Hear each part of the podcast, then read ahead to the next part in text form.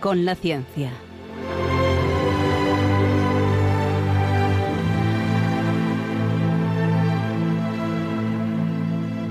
Dirigido por Javier Ángel Ramírez.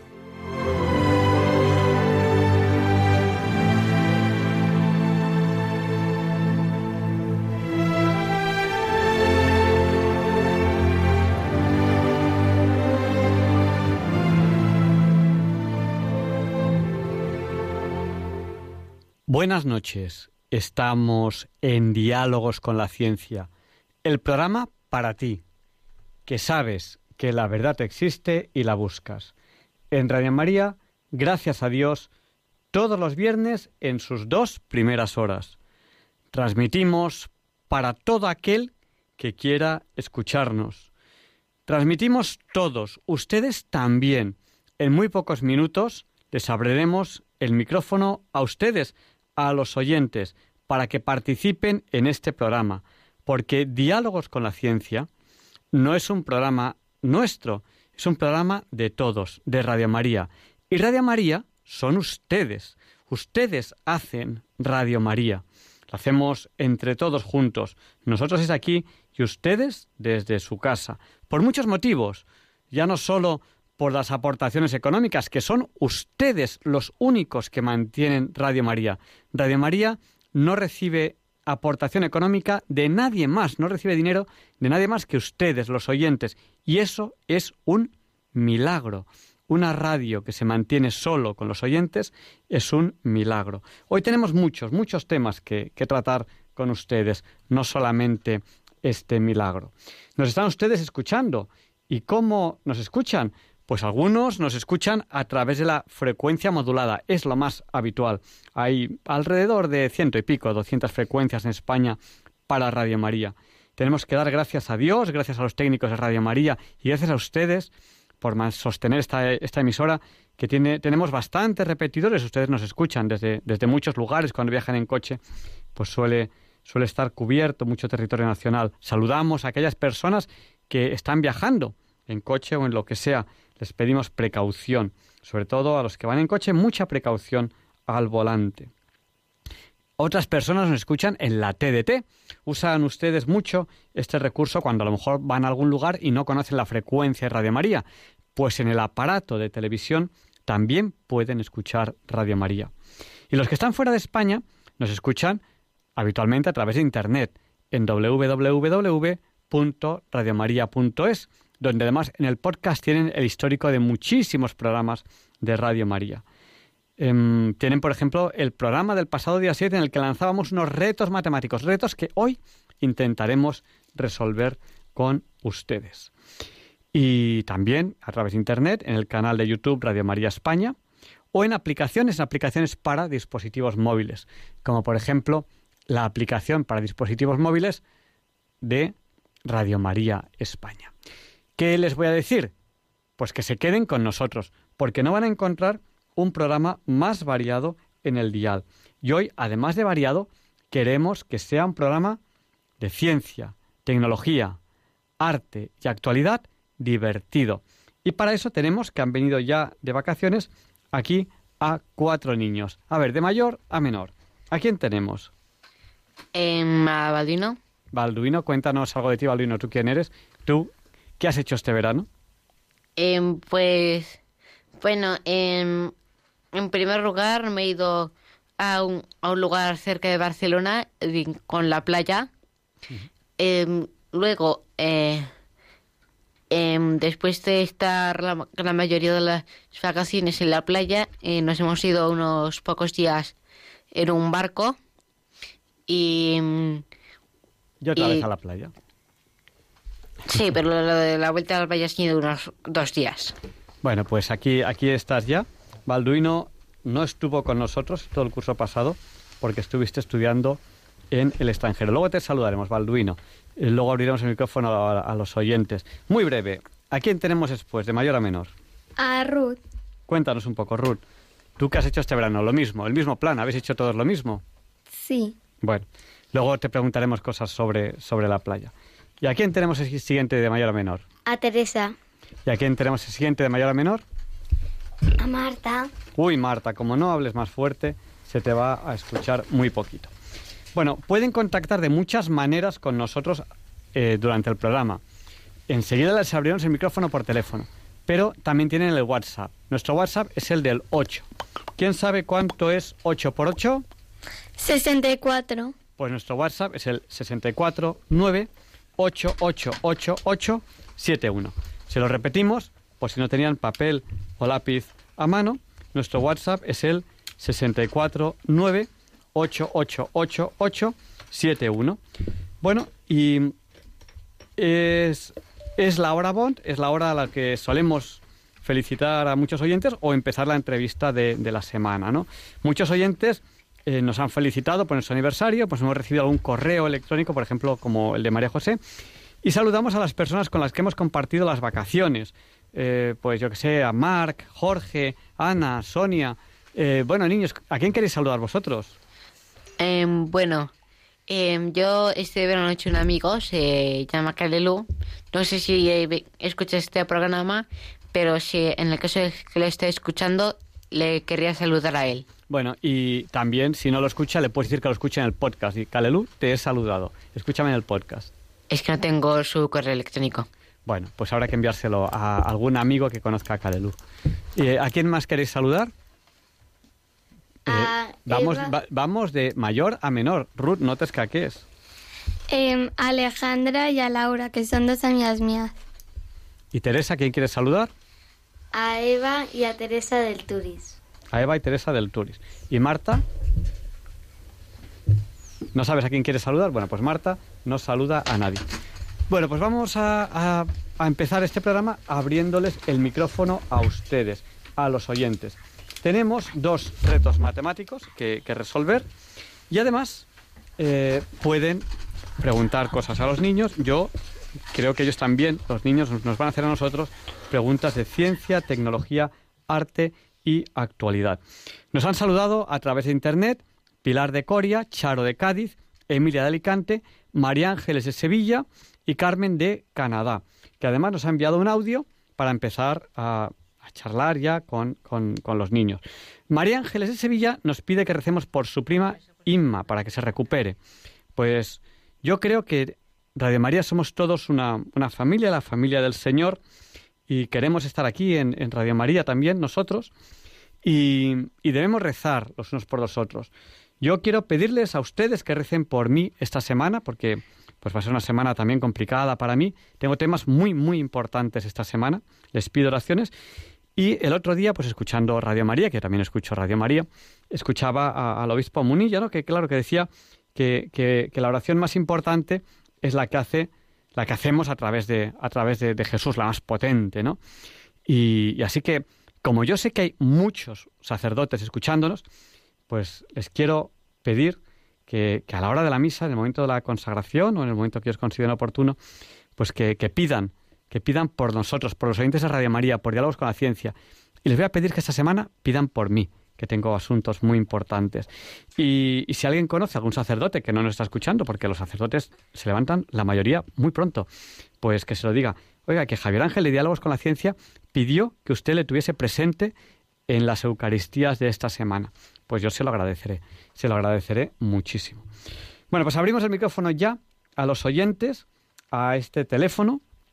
Apunten, cojan bolígrafo, cojan lápiz, que es el 91 005 94 19. ¿Se lo repetimos?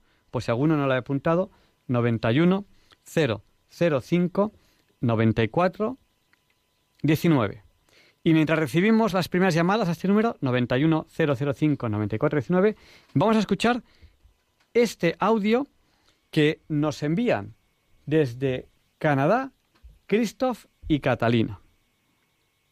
Hola Marta, Em, em, te voy a decir em, hola y, me gusta meter Radio María y, y estoy canadiense y, y chao. Hola, soy Catalina, tengo seis años y soy canadiense y me gusta escuchar Radio María. Un saludo a Balduino, Ruth, Teresa y Marta. Adiós y besitos. Este es el mensaje que nos enviaban desde Canadá, que nos lo han enviado a través del WhatsApp, Christoph y Catalina. Tenemos también abierto para ustedes, cuando lo consideren oportuno, el teléfono 91 005 94 19. Seguro que tienen muchas cosas que preguntarnos o que contarnos ahora en vacaciones. Niños, ¿queréis decirles algo a Christoph y Catalina? Yo también os saludo. Pues nada, pues muchas gracias. Y eh, Ruth, tenemos eh, unos, unos correos electrónicos que nos han mandado unos oyentes. ¿Los tienes a mano? Sí. ¿Qué nos dicen? Cuéntanos. Estimado, eh, nos ha dicho Fernando, estimado Javier Ángel, soy asiduo seguidor de Diálogos con la Ciencia desde hace muchos años. Es un programa me entusiasma. En el de la semana pasada se trató de la Sabana Santa y me surgieron un par de preguntas que te traslado. Si Juan Pablo II insistió en que la síndone se trataba como un objetivo científico, ¿por qué, porque utilizaron para datarla el carbono 14? Que según el presidente de la Sociedad Española de Sindinología, es un método muy poco fiable. No dispone la ciencia de otro método de datación más preciso. esperaba que, me, que este tema surgieran en las llamadas de los oyentes, pero como no las hubo, no se trató. Recibe un cariñoso saludo de tu admirador, Fernando. Pues muchas gracias, Fernando. ¿Y, qué le respondemos a, Fernando? Pues le respondemos que, la Santa Madre Iglesia lo que ha hecho ha sido eh, tratar la síndone, tratar la sábana santa como objeto científico. Es decir, eh, la Santa Madre Iglesia, ella entiende que, no tiene que ser ella la que, la que mm, digamos, de alguna manera se pronuncie científicamente sobre la sábana santa, sino que tiene que ser la ciencia.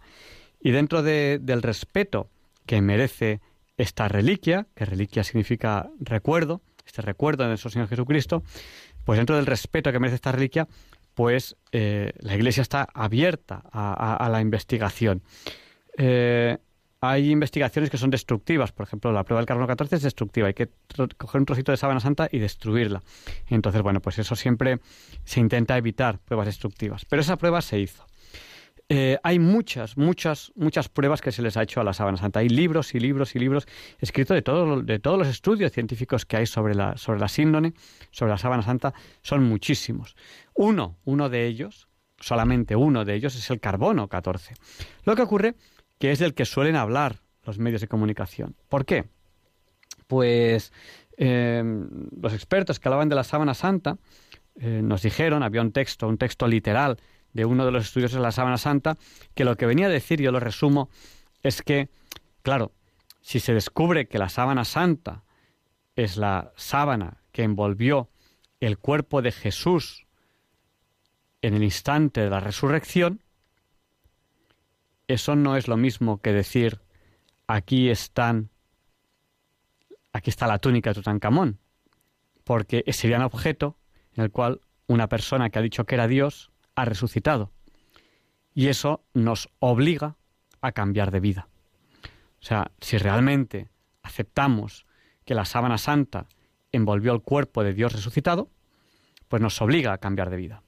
Entonces, pues aquellas personas que no quieren cambiar de vida, de alguna manera, se niegan a, este reconocimiento. Por lo tanto, em, cualquier otro objeto arqueológico, con muchísimas menos pruebas, con muchísimo eh, menos conocimiento, se da por válido, pero la sábana santa hay quien no. La prueba del carbono 14, de todas las dataciones que se han hecho, que se han hecho muchísimas a la, sábana santa, es una, una, una, datación que, que, no dio correcta, que no dio, la, que no dio la fecha esperada.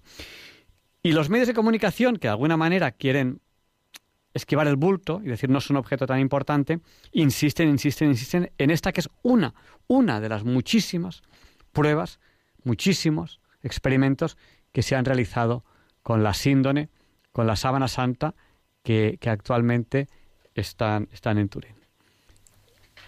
Dime, Ruth, ¿qué me decías? No, nada. Ah, no me decías nada. Bueno, pues entonces, como Ruth está al otro lado del cristal, pues, pues está, está haciéndome, haciéndome gestos.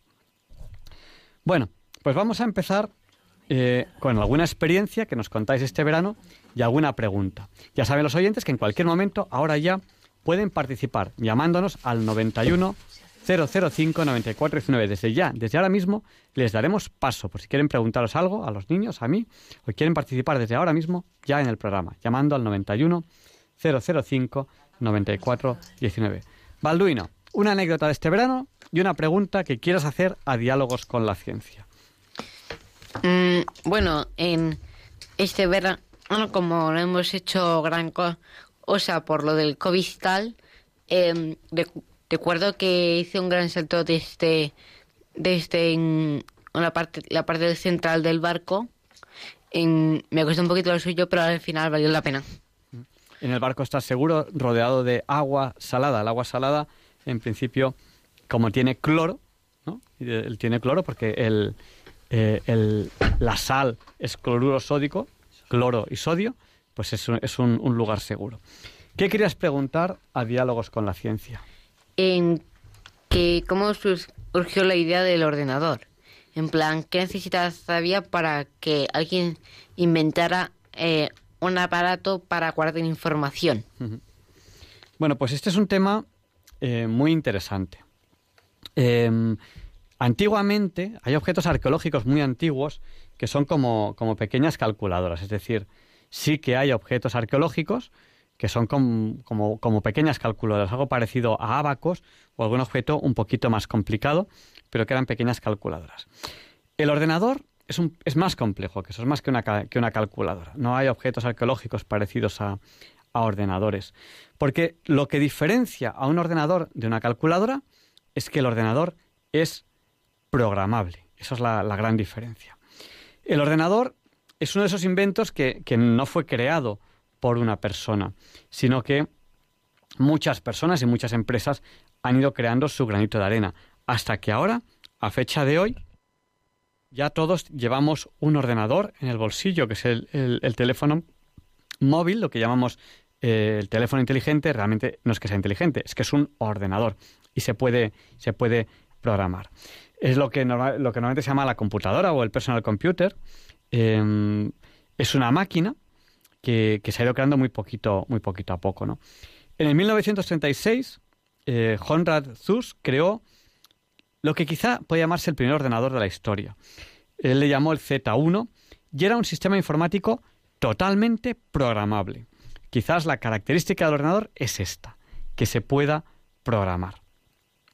Eh, fue algo completamente novedoso, aunque todavía no se, no se, aplicaba, no se aplicaba mucho. Eh, en el año 1942, alguna empresa vio oportunidades en los ordenadores y posibles beneficios. ¿no? Por ejemplo, ABC Computers, eh, que es una empresa que en aquella época era de Clifford Berry y John y, y, empezó a desarrollar los primeros ordenadores que desarrollaba una empresa como tal. Eh, eso fue en 1942, porque en el 44 eh, eh, el ordenador Hardware Mark I fue desarrollado eh, y avanzó mucho en cuanto a la tecnología de los ordenadores. Y a partir de ahí, pues ya pues se abrió la puerta a los ordenadores y computadoras mejoradas, ¿no? Porque hacia los años, a mitad, a mitad del siglo XX, años 50, eh, hubo una pieza que cambió el mundo de la electrónica, que fue el transistor. Hasta entonces, para, para amplificar una señal, se usaban lámparas. Eh, yo tengo todavía en casa una potente emisora antigua que emitía usando lámparas. Bueno, pues el transistor es el equivalente en electrónica. Tiene una patita de entrada, una patita de salida y una patita de control. Eso es lo que la novedad de, ese elemento electrónico que es el, transistor. El transistor posiblemente es el avance más importante en la, electrónica. Luego tenemos ya a partir de ahí de cuatro patas, tiristores y, y ya muchos más, que al fin y al cabo es una combinación de, transistores. Eh, el transistor es la pieza fundamental de, la electrónica, es lo que cambia realmente, es lo que da un paso importantísimo en lo que es la electricidad, que realmente es potencia y emisores y receptores, a la electrónica, que ya actúa de formas mucho más complejas. ¿no? Em, bueno, en aquellos tiempos existía un ordenador que se llamaba el ENIAC 1, que requería 20.000 válvulas para funcionar. El tamaño de esos ordenadores era inmenso, ocupaba varias habitaciones, ¿no? Ya a mitad, ya en los años 50, IBM, la International Business Machine, em, empezó con el primer ordenador a tamaño un poco más, más reducido, ¿no? El IBM 701 EDPM. Ese fue un ordenador clave en la historia del ordenador. Desarrolló nuevos sistemas y servidores, porque el mundo de la informática tiene un paso muy importante.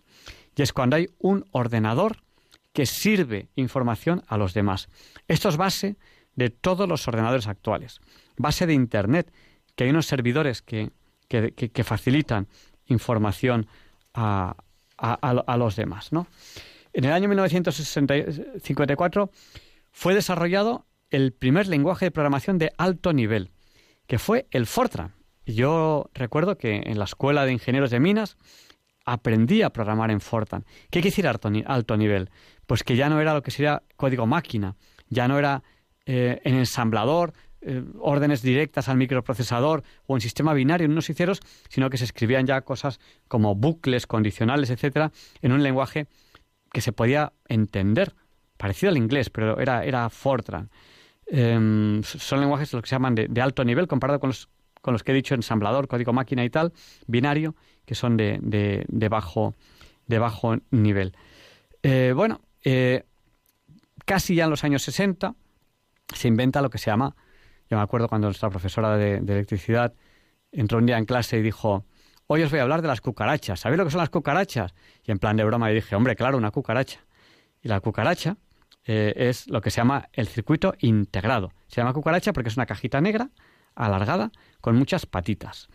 Y, y, bueno, es, es, parte fundamental de, de, los ordenadores el chip. El chip, que es una cajita negra con muchas patitas, ¿no? Y, y bueno, eh, ya los, los circuitos eléctricos, electrónicos, pasan de ser una placa base a tarjetas, ¿no? Tarjetas con chips que se van asociando una, unas con otras, ¿no? Mm, y a partir de ahí hay un paso muy importante, que es cuando el ordenador se convierte en personal, el PC, el personal computer. Ahí, pues, alguien recordará quizá ordenadores Altair, por supuesto IBM, ordenadores Apple, el Apple I, el Apple II, los Commodore.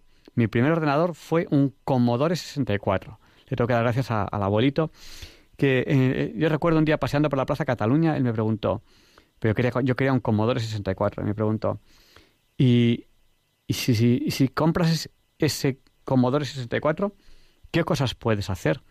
Claro, a mí me costaba mucho explicar que podía programarlo. Me costaba mucho, mucho explicarlo.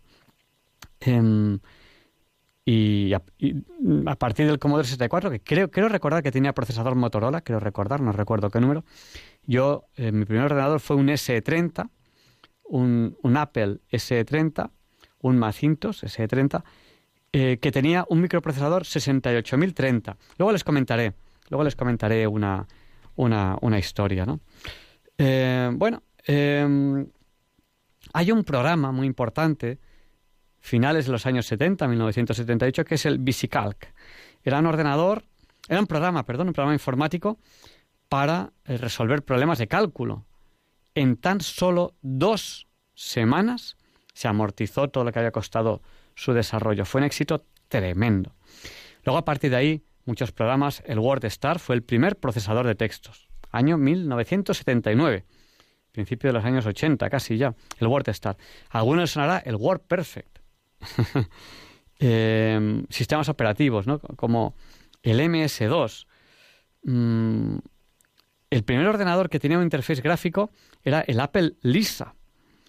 Y, bueno, y a partir de ahí ya los ordenadores tal y como los hemos ido, ido conociendo. La gran, la gran competitividad entre Apple siempre a la cabeza y Microsoft a continuación en ordenadores más asequibles y más baratos. Y no voy a hacer propaganda, pero en ordenadores personales, Apple siempre a la cabeza. Y a día de hoy, todavía a la cabeza. Y digo todavía porque Steve Jobs, el gran genio de Apple, falleció hace años.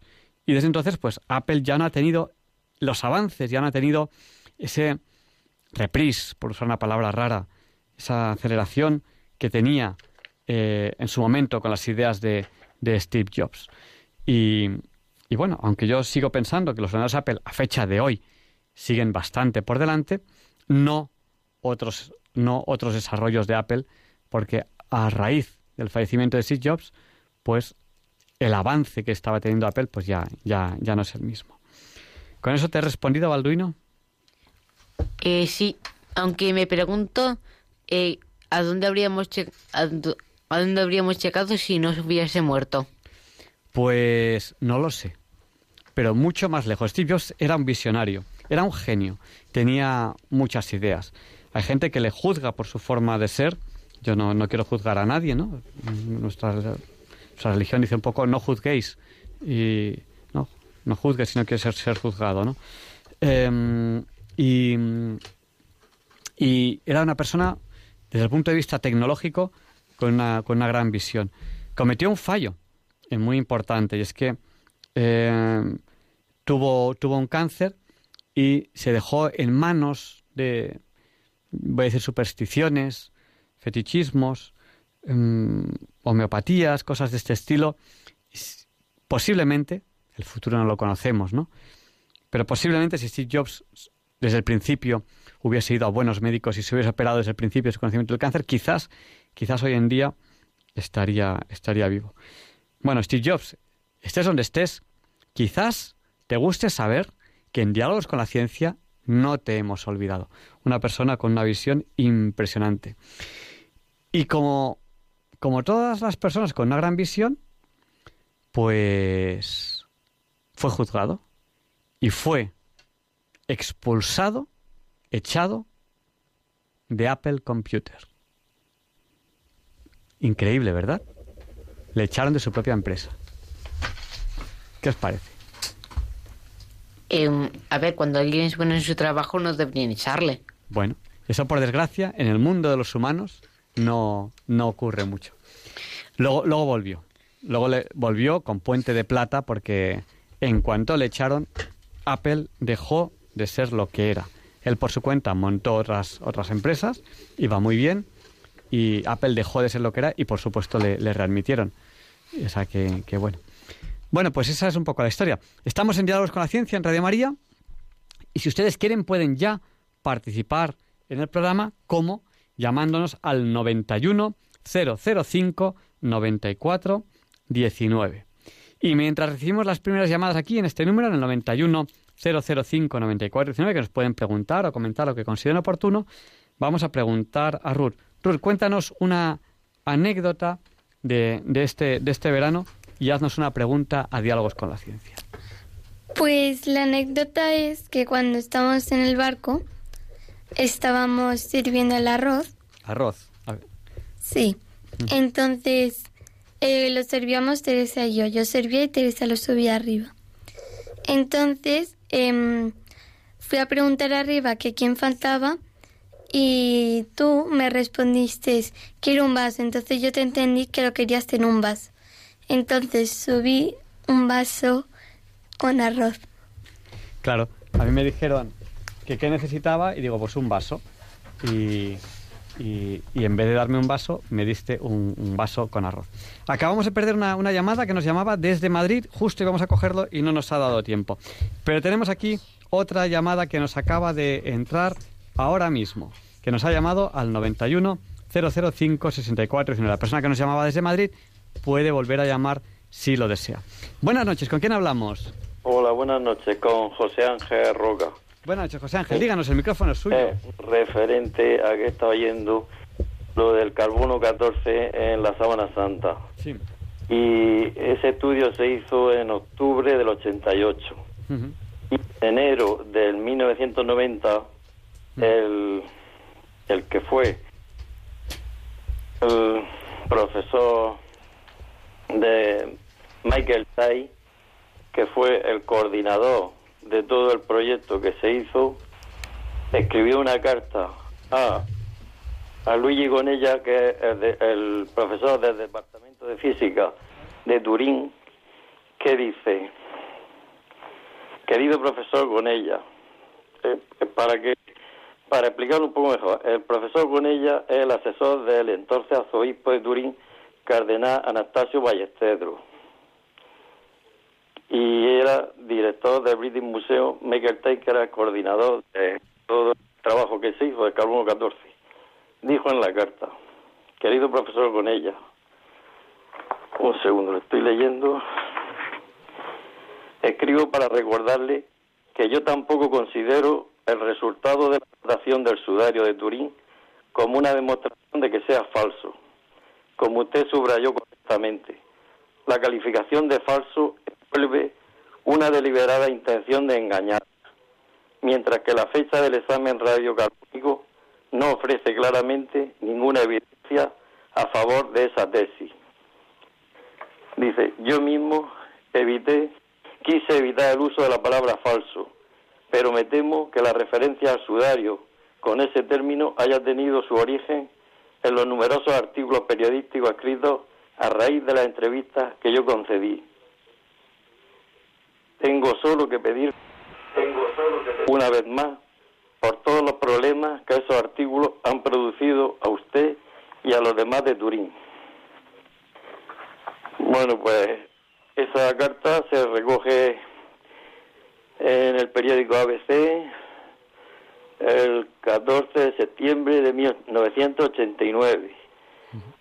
Mm, la escribió el corresponsal Alejandro Pistolesi en Roma y bueno, yo tengo una copia y está firmada por él, auténtica y tal, pero que quiero decir que esa noticia ya no la dieron ninguna televisión ni ninguna radio ni nada.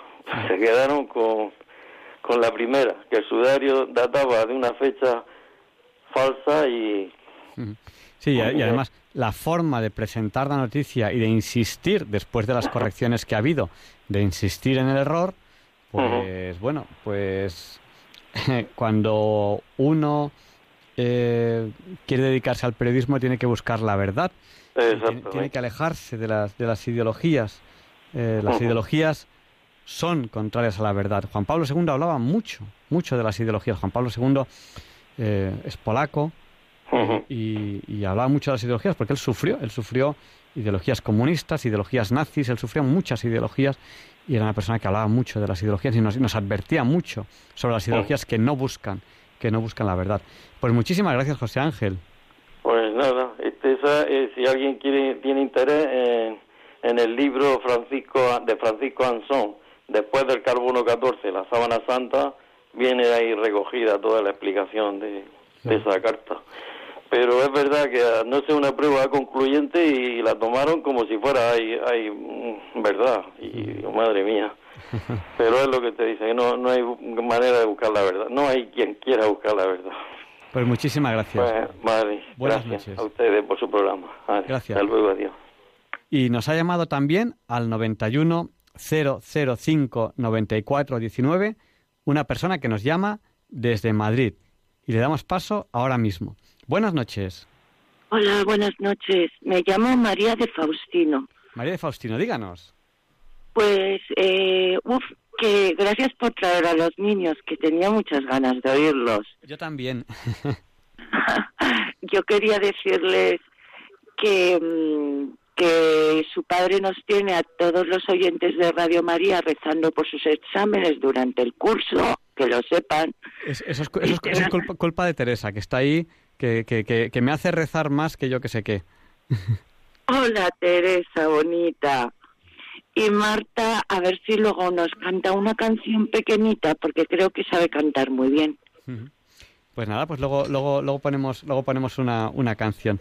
Una canción de Marta. Bienvenido Balduino, hola Ruth, y bueno, aparte de que ya sabéis que vuestros padres os quieren mucho y tenemos mm, los, bueno, por lo menos yo, y yo creo que los otros oyentes, muchas ganas de oíros, bienvenidos, un par de notas quizás. A ver, Uf, es que hablaría de muchas cosas con vosotros. Primero, no sé si sabéis dónde está Paracuellos de Jarama. ¿Sabéis dónde está Paracuellos de Jarama? No. Hemos En Madrid. Para nada. Hemos pasado cerca por la carretera, cerca de Paracuellos de Jarama. Hemos pasado ¿Dónde varias veces. Hay un estos? letrero que pone Pues no me he fijado. Bueno, Ruth sabe que está en la comunidad de Madrid. Los aviones de Madrid. Sí, cerca del aeropuerto. Pues estamos pegaditos al aeropuerto, todas las antenas del aeropuerto, los radars que tienen para saber cuándo los aviones salen por un lado, por otro, para controlar el tráfico, están aquí en Paracuellos de Jarama. Así que os van a tener que traer vuestros padres, hay unos parques muy bonitos, estamos pegaditos al aeropuerto. Bueno, y lo que os iba a comentar, aparte de la alegría de oíros, eh, a ver, cositas de lo que ha dicho vuestro papi de, Steve Jobs. Totalmente de acuerdo, pero ¿sabéis lo que le pasó a Steve? Que era un visionario efectivamente, muy libre, y hay un refrán que dice, clavo que sobresale, ¡pum!, martillazo. Y todos los que trabajábamos en informática desde hace mucho tiempo, yo empecé un poquito antes que vuestro padre, ni siquiera había ordenadores en las escuelas de ingenieros. Y para estudiar el Fortran se daba en cuarto o quinto curso, ya los que eran mayores, ¿sabéis? Los de especialidad. Luego ya lo pusieron en segundo curso. Pero yo soy de Basic. Me pagué un curso de Basic porque me gustaban muchísimo los ordenadores. Y empecé a trabajar con ellos. Y por- eh, viví la guerra de Microsoft que es el de Windows, Bill Gates, y luego Steve Jobs, que es el de el de Apple, el que hace los iPhone ahora, pero bueno, ya no él, su compañía. Y por entonces había como mm, los que nos gustaba muchísimo, muchísimo los ordenadores, pues eh, no- votábamos por Steve Jobs, porque era eso, un visionario y libre y avanzaba y no le importaba nuestra opinión, ¿vale? Tanto el dinero. En cambio, Microsoft iba un poco más a rebufo, iba de otra manera, era un poco más guiado por el capital. Y yo creo que un poco en esa guerra compraron un poquito la compañía de Steve Jobs y fueron a por él diciendo, ahora que la has hecho triunfar, ¡pium! aparta, que ahora la compramos nosotros con, con acciones, ¿sabéis? Y ya no te necesitamos. Pero Steve Jobs, la gente lo quería porque y lo admirábamos, como, como ha contado tu padre. Steve Jobs es de quien hemos hablado antes, ¿os acordáis? Sí. Vale. Pues entonces eso, y entonces la gente se enfadó y dejó de comprar Apple y se dieron cuenta que tuvieron que recuperarlo un poquito. Eso es un poco la guerra de entonces, ¿vale? No, yo, creo que también se notaba en, en los nuevos desarrollos, ¿no? La- las ideas que tenía Steve Jobs, que, que era, era muy exigente en, eh, en el equipo, eso, eso cuentan los, los que trabajaban con ellos, pero tenía ideas revolucionarias y, y quería ponerlas en marcha y, y se, quedaron un poco sin esas ideas, ¿no? Y quizás. Pero es que pasa una cosa que la gente los la gente que trabaja en informática muy metida es una pasión se te mete en la, en la sangre y somos un poco somos me meto yo no no por llamarme genio pero sí por la vida rara que llevamos a veces son los horarios. Con un poco la idea del genio loco te puedes tirar 48 horas trabajando en un programa si te gusta sin dormir que luego está mal. Por eso luego mm, los volvemos un poco a la religión y nos damos cuenta que eso que es la religión católica nos cuentan de que Dios el séptimo día descansó y nos dio un mandamiento que decía que el séptimo día el hombre honraría a Dios y descansaría. Pues eh, sabéis qué pasa, chicos, que, que nosotros todo eso nos lo saltamos.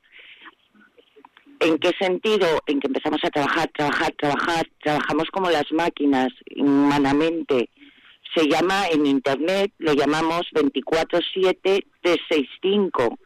24 por 7 por 365, que significa 24 horas por 7 días a la semana por 365 al año que eso lo que significa es cómo funcionan las máquinas y lo que ofrece, ofrecen o ofrecemos cuando estamos trabajando los, las, los CPDs, los centros de procesos de datos, los grandes centros donde están todas las máquinas, lo que está haciendo que estén los servidores de Internet. Entonces, ¿qué ocurre? Que ese es un ritmo de máquina, pero no es un ritmo humano. Y yo he tenido que ponerme a lo mejor enferma y estropear un poco mi salud después de trabajar muchos años así y decir, ah, por eso nos dijo Dios que el séptimo día se descansa. Es que al final todos los mandamientos de Dios estoy descubriendo ahora que soy mayor y no trabajo tanto y estudio más las cosas de Dios con Radio María y menos los ordenadores, que todo lo que mm, dice nuestra religión católica tiene una base que al final es buena para el hombre y para la sociedad. Porque si te lo saltas acabas rompiendo algo. Y nos creemos muy listos y acabamos rompiendo las cosas a veces antes de... Y entonces... Pues mm, Ay, me va a cantar Marta. Me vais siguiendo, chicos, es muy aburrida. Además tendré que cortar, que estoy como Sí, siempre ocupando no, todo el va- vamos a dar paso a, a- a otro oyente, María Faustina, pero como lo que nos contabas era interesante, estábamos aquí todos callados escuchándote. Pero yo creo que yo creo que ya eh, eh, cuando te Ah, no, lo último, lo último. Sí. La síndone. Eh, el estudio que han hecho bibliográfico, que han sacado en 3D de la sábana santa, lo que se han reconstruido con los ordenadores, con las tecnologías que ten- tienen muchas cosas buenas siendo bien usadas. La imagen 3D de nuestro Señor está en la sábana santa, la síndone. Yo lo he leído en, me parece que es Catholic.net o otra, otra fuente aleteya, que es ideal también católica, pero eso no sale en las noticias, no interesa. Y es que los medios de comunicación a lo mejor no son siempre tan... O sea, cuando cometen errores o no salen noticias, a veces es inocentemente por ignorancia, pero a veces no es por tal, sino que las ideologías van conduciendo. Lo último que digo, yo estoy triste por eso, porque yo tengo tres niñas maravillosas, son mis sobrinas. Tan maravillosas como tus niños, pues son mis niñas. Y el problema que tengo es que eh, todavía quiero enseñarles una cosa que sé que a, su- a vuestros hijos estáis enseñando, que la verdad no está en Internet, en Wikipedia, hay que buscarla, hay que leerla, hay que seguir leyendo libros. Internet, Wikipedia, Google no sustituye a los libros, porque si no luego hay muchas mentiras y nos las comemos y nos las tragamos. Lo dejo aquí. Venga, cuando queráis, venís un día a comer a Paracuellos, ¿vale? Pues Adiós y cántame la canción, Marta. Y seguís aprobando. Luego, Chao. luego, luego tienen que tienen que cantarte la, la canción. Muchísimas gracias, María de Faustina. Además, nos, nos has explicado muchas cosas. No, yo, que alguna vez creo que nos has llamado, no sabía que, que estabas en el tema de, de informática. Muchísimas gracias. Vamos Gracias a, por tener a los niños ahí. Gracias, chicos. Buenas Adiós. noches. Vamos a dar Buenas. paso a, a Daniel.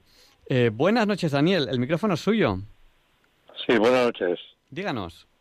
Mire, le llamo porque eh, uno de los mejores neumólogos de España, que está en Madrid, en el Hospital Fundación Genética, es el doctor Germán Pérez Barba Romero, que dijo en el mes de mayo, en Radio Euskadi, que en cada domicilio se debía de tener un pulseosímetro para saber el índice de saturación de oxígeno en sangre y que si estaba mm, debajo de un valor determinado, que venía allí identificado en el aparato, había que ir disparado al médico porque ya tenía el virus dentro de una persona, ¿no? Y eh, porque hay cantidad de personas que han tenido el virus dentro, no se han enterado, y para cuando se han puesto muy mal, muy mal, les había estado trabajando por dentro y los ha dejado destrozados.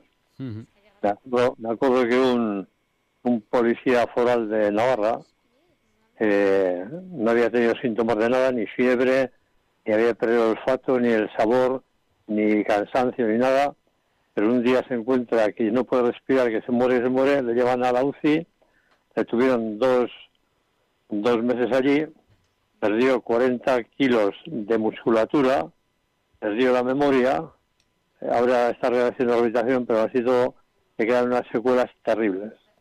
Entonces, eh, yo quería saber, estoy tratando de contactar, pero está de vacaciones, me han dicho ayer, ese doctor, quería saber si con, con eso de, porque dice que hay que meter el dedo en el aparato una vez al día, para ver el índice de saturación de oxígeno en sangre. Quería saber si, le voy a preguntar a ese doctor cuando le digo a usted por si sabía algo de eso, que si esto eh, tiene, es tan válido como esos CDRs, eso que están haciendo por ahí. Los, seguro, seguro que tan, tan válido. Yo, puedo contarle un poquillo porque, eh, a ver, eh, Teresa, ¿qué te, ¿qué te pasaba a ti de pequeñita? Que tenías que salir corriendo con la ambulancia. Teresa. Y bueno, pues nos acerca. Eh, tuve neumonía. Tuvo neumonía. Mire, nosotros, eh, Teresa, eh, cuando era muy pequeña, no se le desarrolló una parte del pulmón, luego ya sí.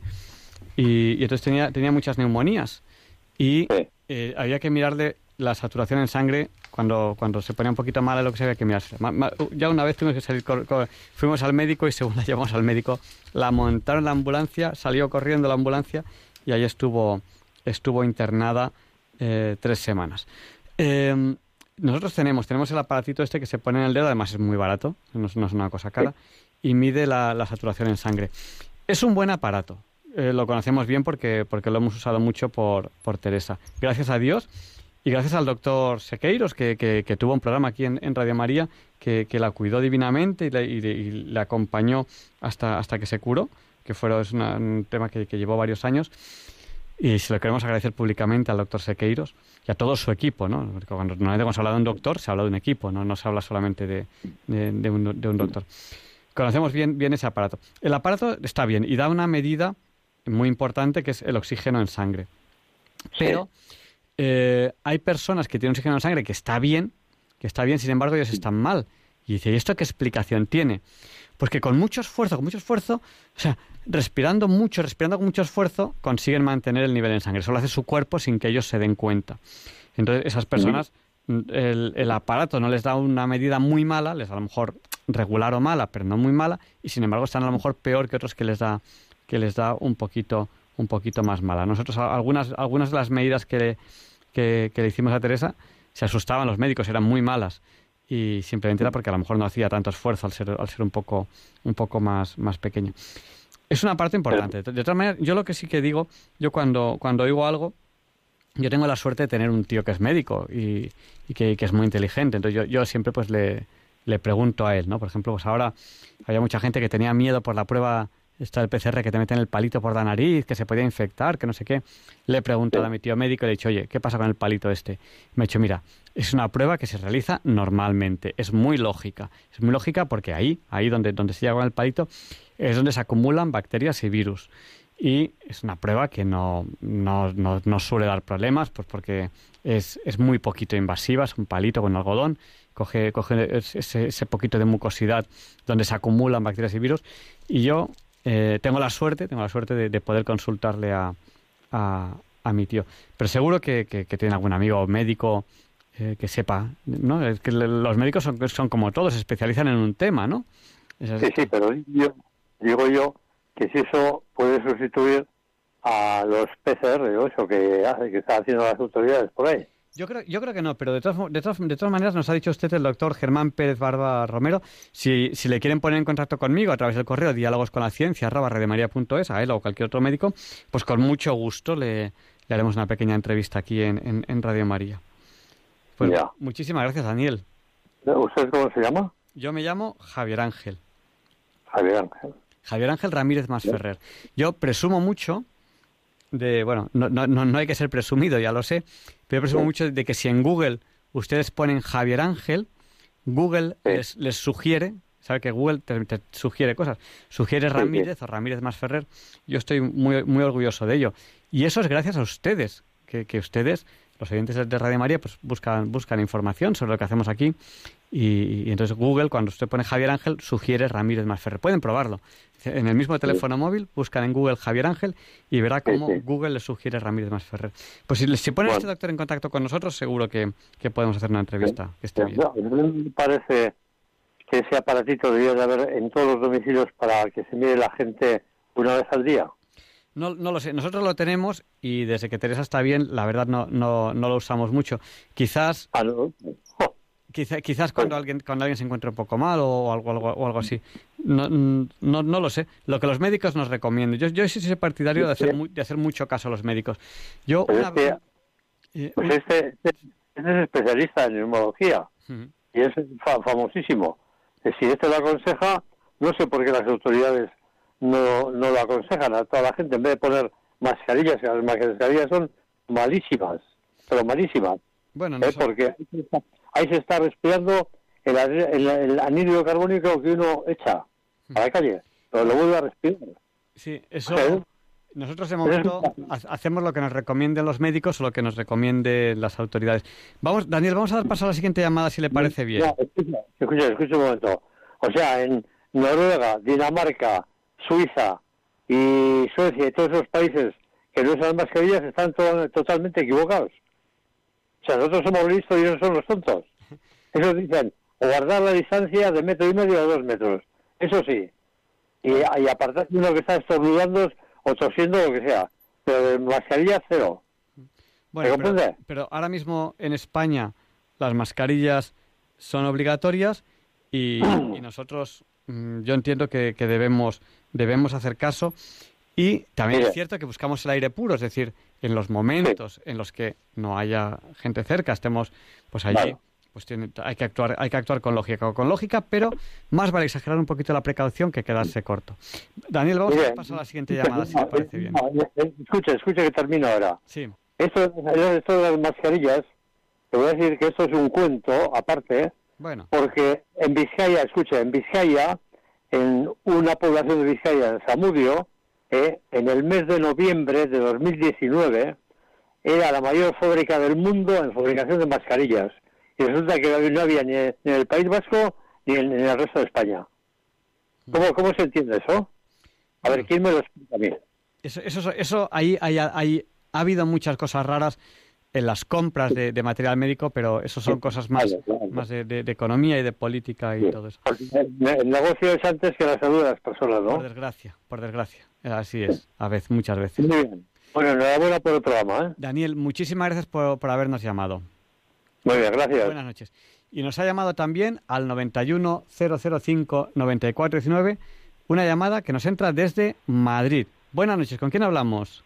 Perdona, soy María otra vez. Es que he oído a David, al oyente que acaba de colgar. Daniel. Sí, y, ah, perdón, con el tema del pulsiómetro. Y quería ayudar desde mi experiencia, porque me ha parecido al oírle que había como una confusión de conceptos. El pulsiómetro por experiencia, porque eh, alguien cercano mío se ha puesto malo, se llamó a médico y entonces el pulsiómetro nos lo recomendaron efectivamente porque con eso lo que se hace es, como tú has explicado, medir el oxígeno y hay unos límites por debajo de 90 o la saturación de oxígeno en sangre sería el concepto. Por debajo de 90 y algo ya es cuando el propio aparato de hecho tiene sus botones de alarma. Entonces, efectivamente, es un aparato que nosotros compramos 20 o 25 euros en la farmacia, disponible, no estaban agotados, salvo cuando la gente empiece y pase como todo, que en cuanto algo se habla por la red o por todo el mundo compramos y agotamos.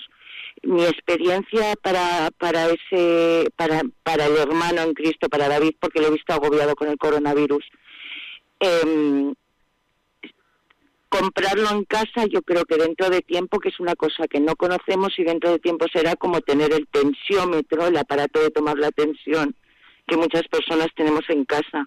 Entonces, no lo dude, él lo compre, pero yo no creo que lo tenga que utilizar, como él dice, una vez al día y que eso sustituya al PCR. Son temas independientes. El PCR es para el coronavirus. El coronavirus da muchos síntomas. Casi todos les da fiebre, casi todos. Yo, por ejemplo, no he tenido fiebre y cosas así, pero eh, estimo que si hay un virus por ahí que no tienen controlado. Lo hablo desde el punto de vista que estoy totalmente de acuerdo, Javier Ángel, contigo, en que hay que seguir los consejos médicos, hay que tener un poco de orden respecto a la autoridad, al uso de mascarillas, porque si no es un pandemia, un caos, pero sí es cierto que la coordinación y la información que nos están dando creo que no es totalmente correcta. Ni ellos saben totalmente qué está pasando. Quiero decir, la ciencia no es dos y dos son cuatro, en matemáticas sí, pero no somos Dios. Eso es lo que yo quiero explicar siempre, en informática, en ciencia, en todo. Que nos hemos apartado a Dios y nos creemos que sabemos todo. No. El conocimiento se tarda en adquirir están diciendo mucha información que es errónea y la gente está confundiendo los temas y estamos viviendo con unas angustias y un desconocimiento absoluto. Yo creo que desinformada no estoy y llevo llamados con el coronavirus 100.000. Por ahora, gracias a Dios, he podido pagar sociedad médica porque estoy mala con fibro, con fibromialgia y temas así. Y, y la necesito y en esta crisis yo te digo que entre la información que tenía o los médicos entre Seguridad Social y Sanitas he tenido problemas y he tenido que buscar información válida. Entonces, yendo al, al tema, un pulsiómetro no sustituye una PCR. Las PCR, otras pruebas, ni siquiera se saben realmente lo que se está hablando en la red y lo que estamos investigando todos, pero aquí hay mucho tiempo, mucho estudio y, y muchas opiniones encontradas pero no tenemos que discutir entre nosotros, no tenemos que enfrentarnos entre nosotros, que es parte de lo que está pasando y creo que es un error. Estoy de acuerdo en todas las cosas que ha dicho, entre comillas, pero no para enfrentarnos. Es absurdo lo que yo estoy viendo desde la ventana de mi casa. Eh, vecinos asustados que nos denunciemos otros vecinos. Eso es la Gestapo. Eso es la Segunda Guerra Mundial, por Dios. Eh, eso es comportamientos, no pueden pasar y están pasando. Entonces, calma, por supuesto, que mi voz no está pasando mucha calma, pero es que el tema, mm, mm, bueno, eh, la fibra no deja hablar muy bien o como debería profesionalmente, pero calma, no enfrentarnos. Eh, tiene mucha razón en muchas cosas que ha dicho. Para empezar, en que no tengamos fábricas, hayan vendido nuestras producciones, dependamos de países de que China o X tengan los productos y entonces cuando la gente vamos a comprar se agota, eso es una locura. O sea, lo que está aflorando la pandemia, lo que está sirviendo es para que veamos que realmente estamos viviendo una especie de sociedad. Lo siento por los niños, chicos. Esto siempre ha pasado, no pasa nada. Los padres lo tienen controlado, los mayores lo tenemos controlado. Estos son diálogos pero que no vivimos en una especie de sueño de todo está controlado, todo el mundo lo hace bien respeto y todo el mundo en su sitio hace bien, si eso fuera verdad, ok. Pero el problema es que esto es una cadena, es como una cadena de, de engranaje, una cadena de eslabones. Si un eslabón falla, la cadena se rompe. Y aquí tenemos muchos eslabones que no están funcionando. La pandemia está aflorando muchos problemas que tenemos socialmente y que tenemos que mejorar que además yo creo que se han originado por esto, porque nos hemos ido al capitalismo, a la ciencia, a las máquinas, y hemos dejado de mm, darnos cuenta que somos criaturas. Y las criaturas a veces necesitan refugiarse en Papá Dios y decir, por favor, arréglamelo tú porque hemos roto todo. Y vamos de listos y la verdad es que no sabemos una porra. Pues nada, pues yo... Y las que me corto, eh, que no se agobie, que es distinto, que se compre el pulsiómetro, pero que no se lo tome todos los días. Cuando el aparato baje o vaya preguntando a su médico y le enseñe a usarlo, y eso mucha gente lo puede comprar. Nosotros lo hemos dejado en casa y yo creo que tendría que estar, igual que tendrían que estar las máquinas de los ataques de corazón, que las hay y tanta herramienta y tanta ciencia que tenemos, pero que está, luego no es accesible. Yo he preguntado por muchas pruebas, muchas herramientas y muchos aparatos que podrían salvar vidas y no están. Entonces, pero no discutir entre grupos, entre nosotros. Creo que los católicos ahora sí que podemos Muchas gracias. Yo creo que el mensaje está claro. Y, Adiós. Y muchas gracias. limón y ajo. Gracias. Y yo creo que el mensaje está claro. Y en esa línea, pues Alfonso Carrascosa, que le entrevistamos hace muy poco, que él tuvo, coronavirus, nos dio su, punto de vista.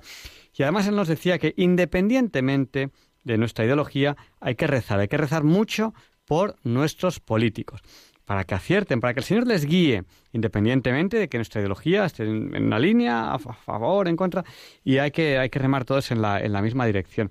A mí hay algo que no me gusta nada, y es cuando se cataloga a, la gente. Eso es completamente anticientífico, ¿no? Eh, cuando se dice, estos señores son negacionistas.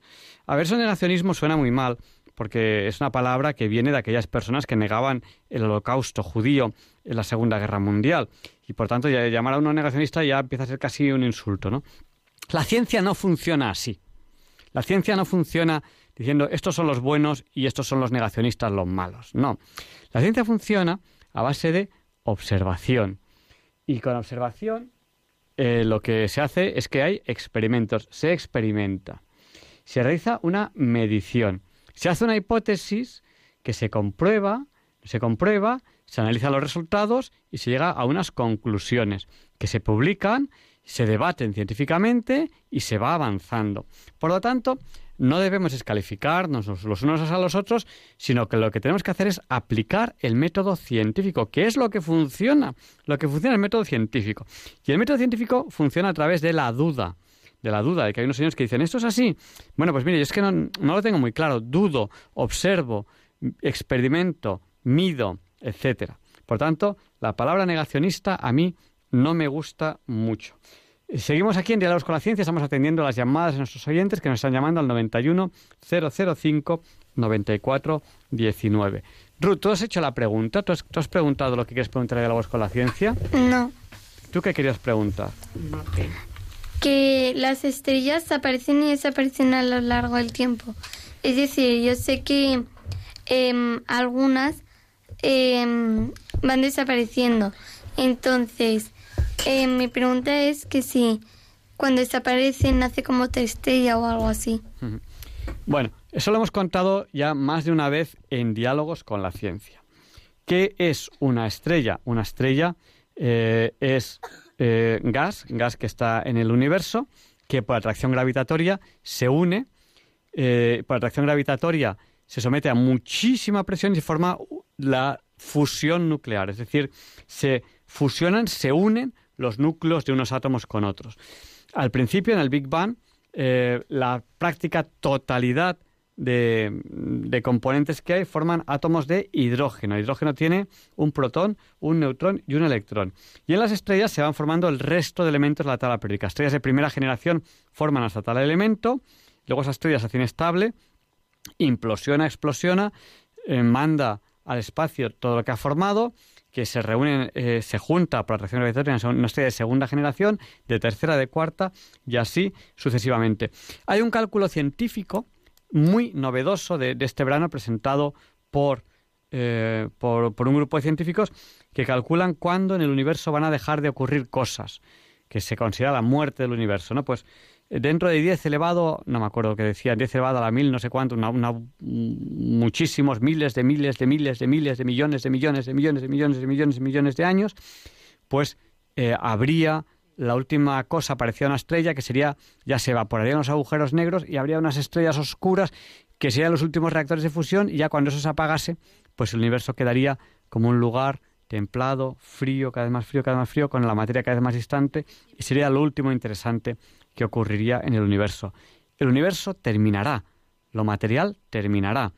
No lo digo yo, lo dice la ciencia, dentro de muchísimo tiempo, pero terminará. Dime, Balduino. Eh, que si es posible que si hay cosas que orbitan alrededor del Sol y como planetas, ¿es posible una estrella orbitando en alrededor de otra estrella? Sí.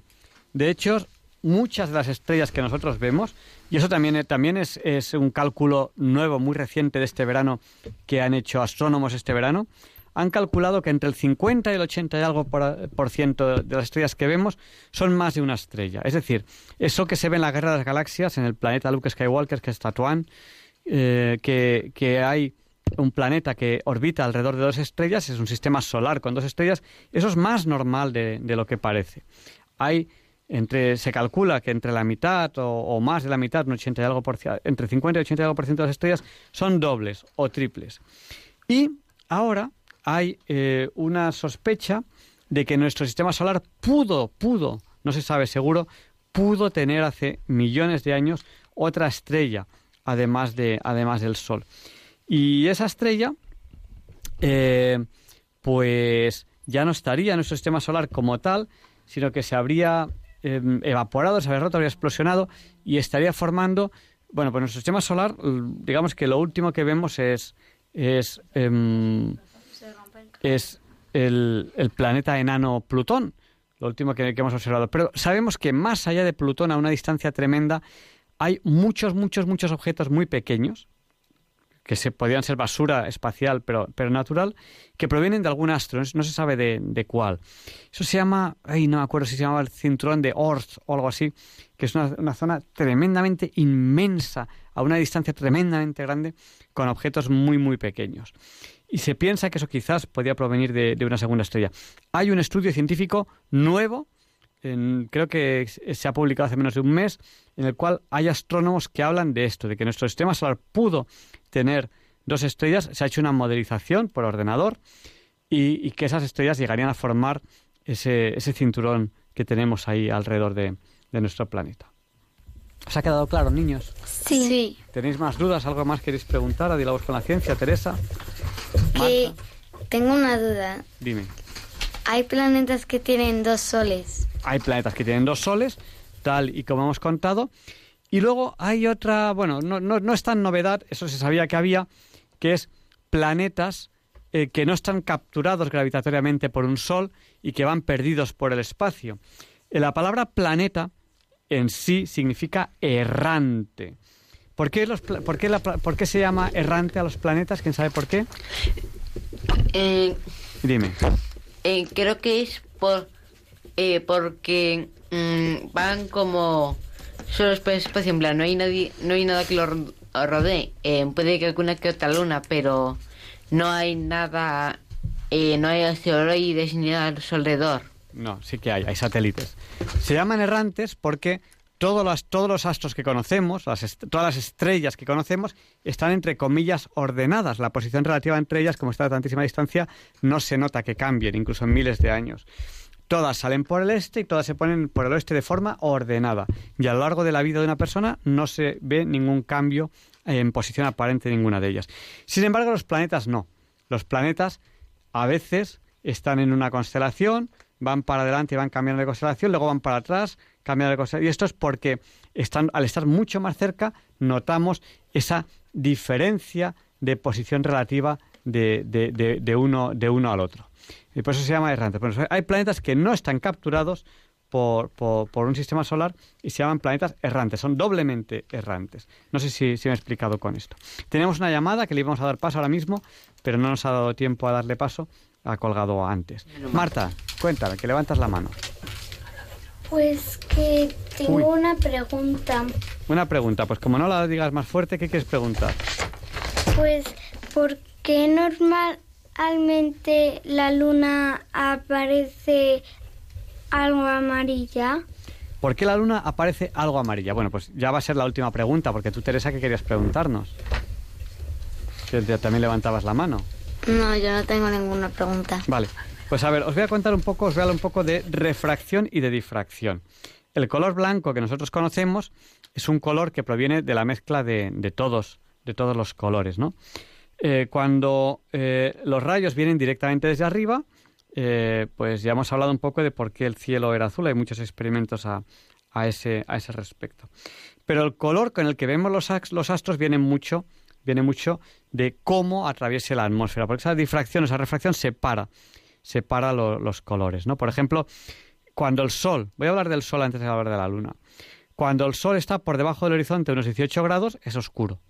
Es de noche y se considera noche. Eh, cuando el Sol está entre 18 grados y 0 grados, que sería tocando al horizonte, es el crepúsculo de la mañana, que se diferencia en crepúsculo astronómico, que es cuando está entre 18 grados por debajo del horizonte y 12 grados, que es cuando empieza la primera claridad del día, crepúsculo náutico, cuando está entre 12 grados por debajo eh, del horizonte y, y 6 grados por debajo del horizonte, y crepúsculo civil, que está entre 6 grados por debajo del horizonte y 0 grados. Es decir, el crepúsculo tiene varias partes. El crepúsculo, el crepúsculo de mañana tiene el crepúsculo astronómico, el náutico y el civil. Y según dónde es el sol, el cielo se ve de un color u otro. Por ejemplo, el cielo se ve prácticamente negro hasta que está a 6 grados por debajo del horizonte. Cuando está entre 6 grados y 4 grados ya se ve de un color azulado, es la hora azul. Cuando está entre 4 grados por debajo del horizonte, atención Marta, y 6 grados por encima es la hora dorada porque se ven muchos colores dorados, amarillos, naranjas, rojos. Y cuando está por encima de 6 grados ya se ven los colores normales, que es el día. Por la tarde también hay hora dorada, también entre 6 y menos 4 grados, y también hay hora azul, entre menos 4 y menos 6 grados. El crepúsculo de la tarde también está desde el horizonte hasta 18 grados por debajo, y también tiene crepúsculo civil de 0 a menos 6 grados, crepúsculo náutico de menos 6 a menos 12 y crepúsculo astronómico de menos 12 a menos 18. Y por debajo de menos 18 grados, pues es noche. No sé si me he explicado. Pues eso mismo pasa con la luna. ¿Te ha quedado claro, Marta? Sí. Quizá, quizá, quizá, quizás demasiados, demasiados números. Dime, Teresa, ¿qué me querías preguntar? No, yo quería, quería preguntar si podía decir una cosa. ¿Puedes decir una cosa? Venga, puedes decirla y damos paso a Leonardo de Miel Pérez de Madrid que nos presenta la sección Pensar y Sentir. ¿Qué quieres decir? Que yo he ayudado en el Turis y ¿sabes cómo ellos me pagaban a mí? Como era menor de edad, ellos me dejaban ir en kayak, en barca y en paddle surf. Ah, has ayudado al Turis y te han dejado dar una vuelta en barca, en paddle y del sur. Bueno, pues saludamos al Turis, al, eh, al Tourist Service de, de Jafran, que, que gracias a ellos has pasado muy buen verano con todas las precauciones del coronavirus, pues pasado muy buen verano. Les, les saludamos. Y, y, bueno, Leonardo Daniel Pérez de Madrid nos explica por qué, bueno, por qué no. Nos, nos presenta la sección Pensar y Sentir. Disfruten de esta preciosa voz. Si no es por Un segundo, ahí va Leonardo.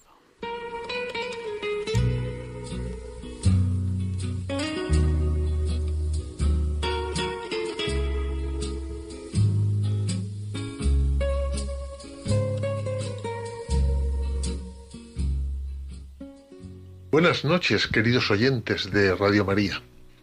Soy Leonardo Daimiel y celebro estar de nuevo con ustedes. Hoy en Pensar y Sentir voy a continuar leyendo textos escritos por Rafael Martínez Segura, escritor y pensador cordobés, del cual les indiqué una semblanza en programas anteriores.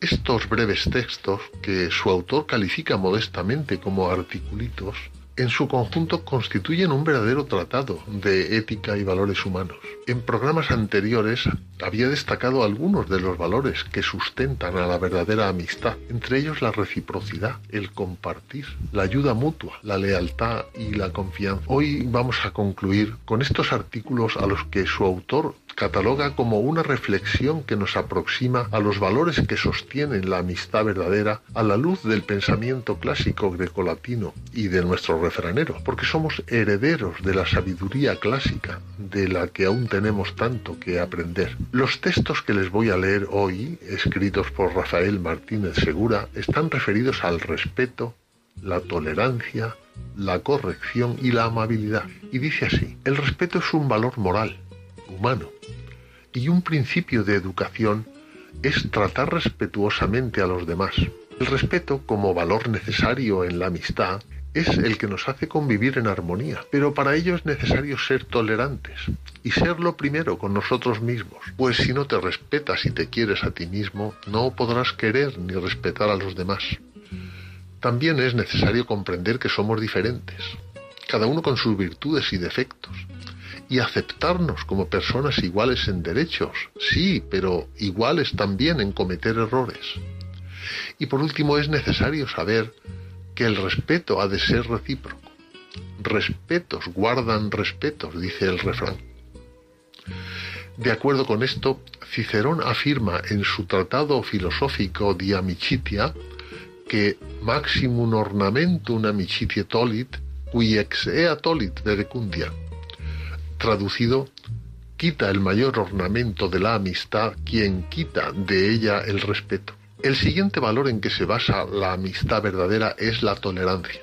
Para practicar la tolerancia, actitud fundamental para vivir en sociedad, hay que reconocer y aceptar las diferencias propias de cada persona, las opiniones y comportamientos diferentes y las creencias distintas a las nuestras, o lo que es lo mismo, aceptar la individualidad de cada persona con el debido respeto, ya que sin respeto no hay tolerancia. Es entonces cuando la tolerancia se erige como un valor básico humano para convivir armónica y pacíficamente, sabiendo escuchar y aceptar a los demás.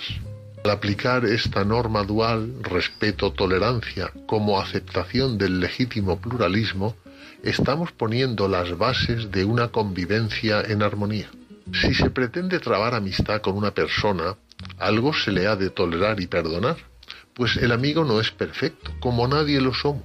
De igual manera no se debe dejar un amigo porque tenga algún defecto o deficiencia, porque ¿quién no los tiene? El poeta lírico latino Horacio nos dice, igual que un padre con su hijo, no hemos de disgustarnos por el posible vicio del amigo. Y el refranero nos lo aconseja así de estas dos formas. Al amigo con su vicio y tu amigo conserva con lo que de malo tenga. El siguiente valor en que se basa la amistad verdadera es la corrección. Demos un paso más. Ahora se trata de corregir al amigo o de que seamos nosotros los corregidos en los errores, en los comportamientos inadecuados y en los defectos. La situación es más delicada porque hay que hacerlo con tacto, con prudencia y con las palabras apropiadas para no herir sentimientos. A ello nos anima San Ambrosio en su obra De Officis, cuando dice, corrige al amigo que se equivoca y no desampares al amigo honesto. Y añade, si se reconociera alguna falta en el amigo, corrígela en privado. Sobre la corrección se cuenta del emperador Marco Aurelio, de origen hispano por ser su padre biológico Marco Annio Vero, natural de Ucubí, es decir, la ciudad de Espejo en la provincia de Córdoba, el cual recomendaba que cuando alguien se equivocara en el uso del lenguaje no se le corrigiera abiertamente, sino que se pronunciase la frase correcta en su presencia para que así de una manera indirecta y sin dejarle en evidencia advirtiese su error. Con razón, Marco Aurelio fue apodado el sabio. Nuestros refranes participan de tal principio y estos dos dicen así. Al buen amigo tuyo, corrígelo en secreto y lóalo en público. Tal amigo tomarás que te diga las tachas que has. Y el último a considerar entre los valores en que se basa la verdadera amistad es la amabilidad. Este vocablo lleva la misma raíz que amor, amistad y amigo. AM, am. Por lo que la amabilidad tiene que estar en relación con estos conceptos. Según el diccionario de la Real Academia Española, amable tiene una primera acepción relacionada con su procedencia latina, amabilis, digno de ser amado, y tiene otras secundarias como afable, complaciente y afectuoso.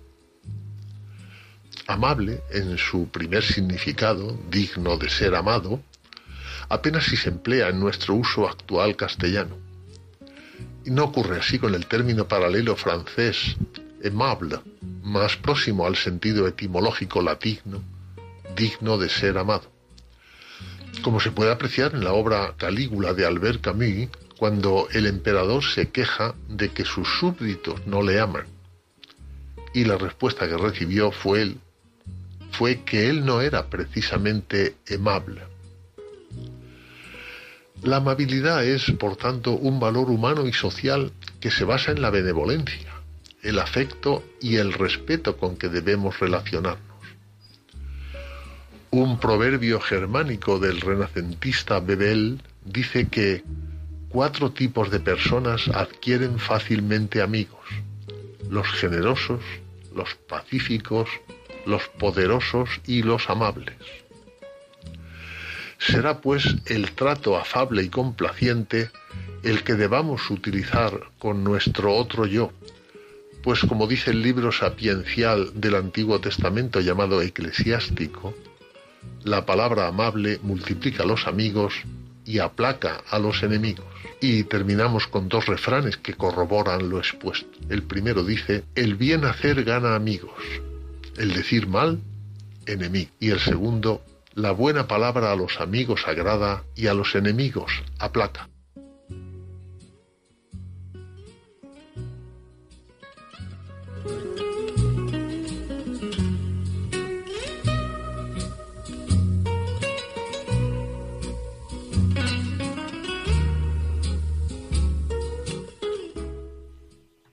Pues muchas gracias, Leonardo Daimiel, Pre de Madrid, por esta sección, por esos pensamientos que nos has transmitido hoy. Y a continuación, Luis Antequera nos explica por qué hoy no es un día cualquiera. It's a lovely day today, and whatever you've got to do, I'd be so happy to be doing it with you. But if you've got something that must be done, and it can only be done by one, there is nothing more to say. Except it's a lovely day for saying it's a lovely day.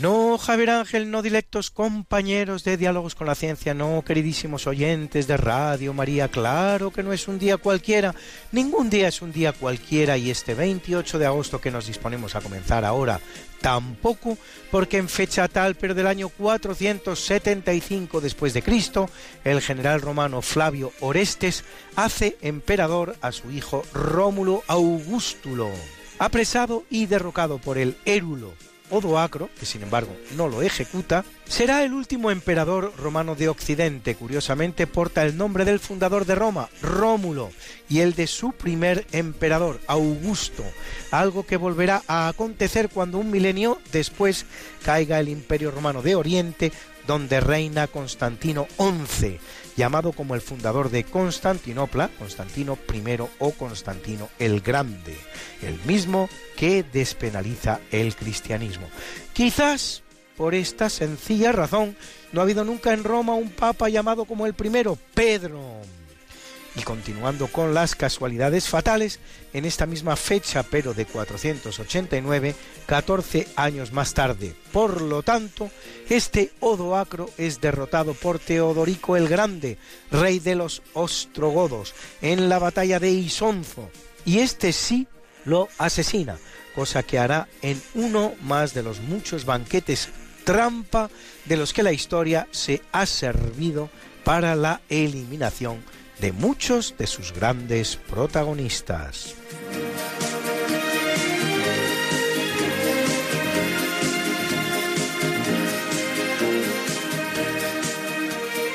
En 1483, Mohamed XII de Granada, más conocido como Boabdil el Chico, es apresado por los reyes católicos y es puesto en libertad una vez que acepta pagar las parias. La jugada es sumamente hábil, pues ello azuza la guerra civil entre Boabdil y su tío, Mohamed XIII, llamado el Zagal, que significa el valiente, lo que facilitará la victoria de los reyes católicos, la conquista de Granada y el final de la reconquista española nueve años más tarde, en ese año emblemático de la historia de España que es 1492. Y en 1521 los otomanos conquistan la ciudad de Belgrado, que significa ciudad blanca, capital de la actual Serbia, una ocupación que aunque con una gran resistencia, que incluirá varios episodios de insurrección, no finalizará definitivamente hasta 1878, tres siglos y medio pues.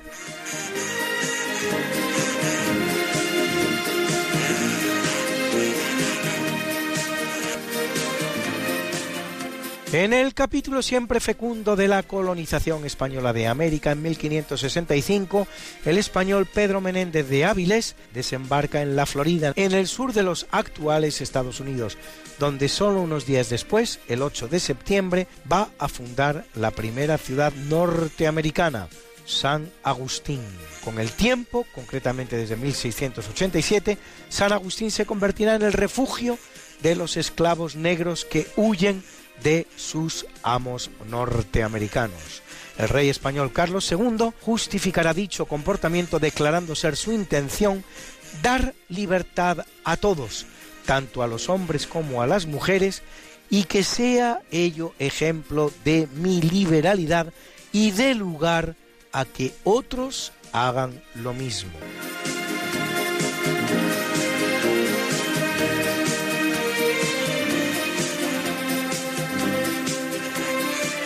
En 1604, Jacobo I, el primer rey Estuardo de Inglaterra y Felipe III de España, firman una paz perpetua que incluye el fin de la piratería inglesa y el compromiso inglés de no apoyar la rebelión holandesa contra España. En 1833 el Parlamento británico aprueba el Acta de Emancipación, mediante la cual abole la esclavitud en todo el Reino Unido y sus colonias. En Estados Unidos, que ya no es colonia británica, dicha práctica perdurará hasta 1863. En 1850, en la ciudad alemana de Weimar, que en 1919 dará nombre a la República Alemana, fundada tras la derrota germana en la Primera Guerra Mundial, el pianista y compositor Franz Liszt dirige el estreno de la ópera Lohengrin de Richard Wagner. A Liszt y a Wagner unirá una relación de parentesco, pues en 1870, después de un tumultuoso idilio que incluye el adulterio, pues Cosima estaba casada con el director de orquesta Hans von Bülow, Wagner casará con la hija del compositor, la ya mencionada Cosima Liszt.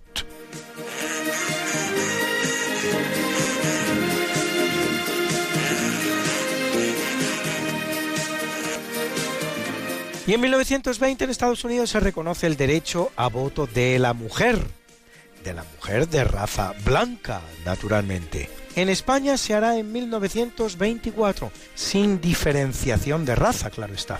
Y no, por cierto, en 1931, ya en tiempos de la República, como acostumbra a decirse, aunque ahí el tema vuelva a tratarse con la notoria oposición a otorgarlo de la mayor parte de la izquierda y particularmente de Indalecio Prieto, el líder del Partido Socialista Obrero Español.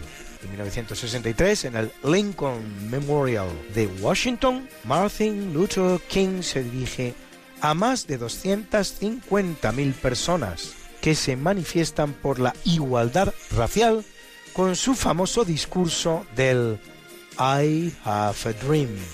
Tengo un sueño.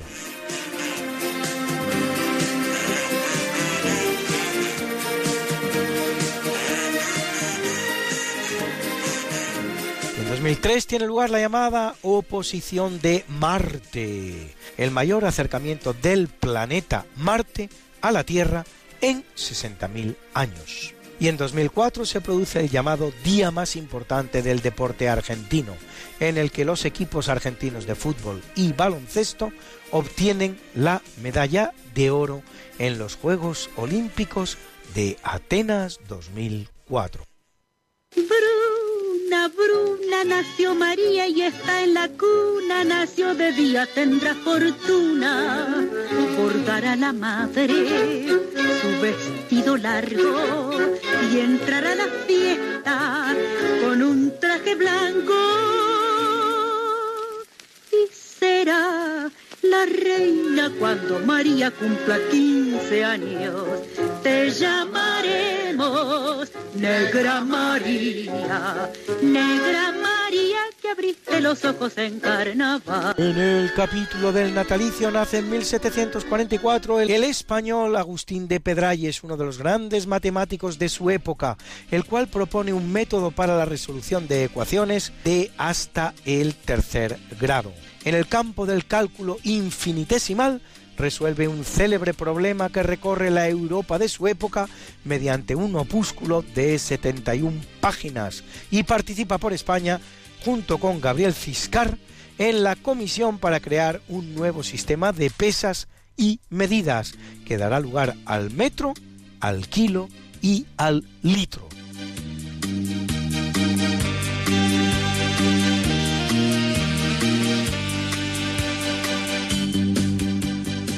En 1749 nace Johann Wolfgang von Goethe, en español conocido como Goethe, el mayor poeta alemán de todos los tiempos, autor de obras como la novela Wilhelm Meister o de obras de teatro como El Fausto, el célebre personaje que vende su alma al diablo.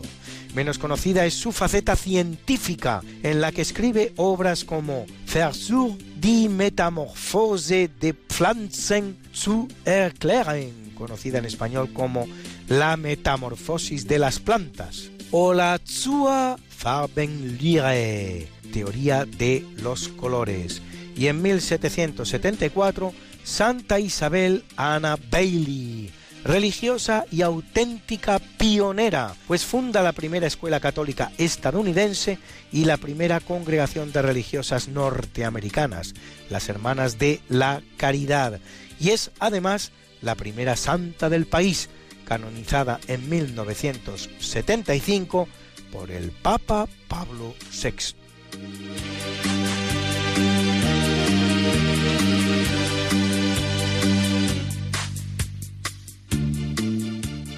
Y nacen también tres grandes sacerdotes españoles científicos. El primero, en 1810, el gran filósofo y teólogo Jaime Balmes, al que Pío XII califica como príncipe de la apologética moderna, autor de obras como El criterio y El protestantismo comparado. Segundo, en 1875, el jesuita y físico José Agustín Pérez del Pulgar, fundador del Observatorio Meteorológico y del Instituto Católico de Artes e Industrias, ICAI, de Madrid, o de la Escuela de Montadores Mecánico-Electricistas, protagonista indiscutible de la electrificación de los ferrocarriles españoles, que habrá de abandonar España en 1931 perseguido por la Segunda República. Y el tercero, en 1927, José Clement Barber, sacerdote, organista, director de orquesta, compositor y musicólogo, de cuyo repertorio escuchan ustedes el paso doble, Raval y Vila.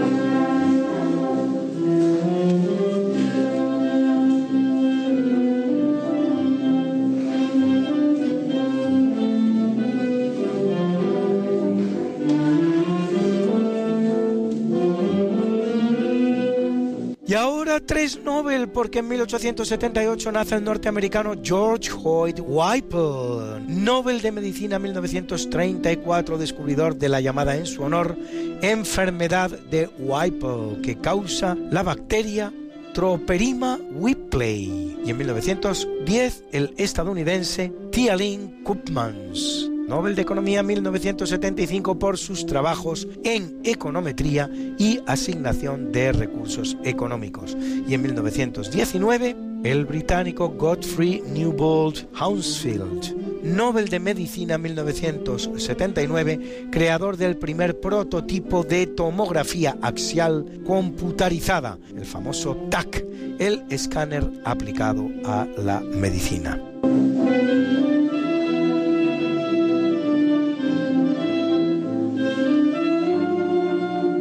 También un día propicio al nacimiento de grandes actores, porque en 1899 lo hace el francés Charles Boyer, a quien han visto ustedes en Gaslight, Luz de Gas. En 1921 el español Fernando Fernán Gómez, que participa en más de un centenar de filmes, protagonista de títulos como La venganza de Don Mendo, Ninet o Un señor de Murcia o El abuelo.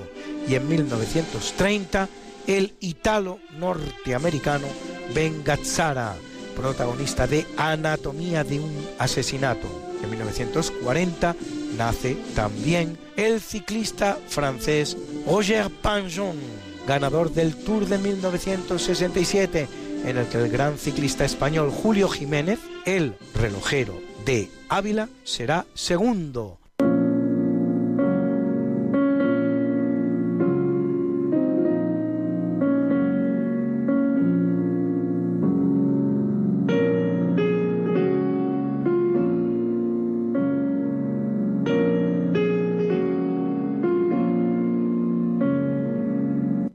Capítulo del obituario en 430 después de Cristo, en pleno asedio de los vándalos en la ciudad de Hipona, en la actual Argelia, una Argelia muy cristianizada y a la que todavía tardará tres siglos en llegar un Islam que ni siquiera existe por estas fechas, muere su gran obispo, San Agustín, autor de obras como Las Confesiones o La Ciudad de Dios, uno de los más importantes pensadores cristianos y doctor de la Iglesia.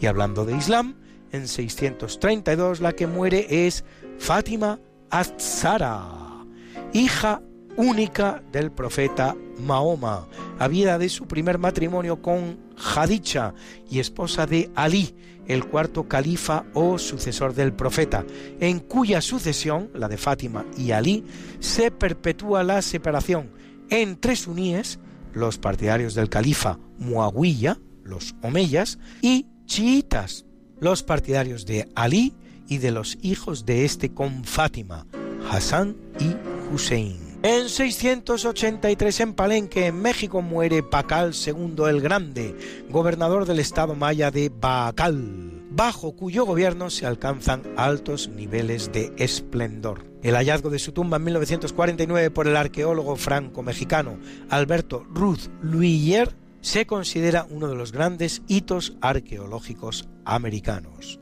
Y en 1645 Hugo Grocio, escritor y poeta holandés recordado sobre todo por su obra de temática jurídica, como la titulada Del Derecho de la Guerra y de la Paz, fundador junto con los españoles Francisco Suárez y Francisco de Vitoria del Derecho Internacional y defensor de la idea de la existencia de un derecho natural que, contrariamente a lo que propugna el llamado positivismo, no permite la adopción de aquellas leyes que, aunque sea a través de medios perfectamente legales, no sean acordes a dicho derecho natural.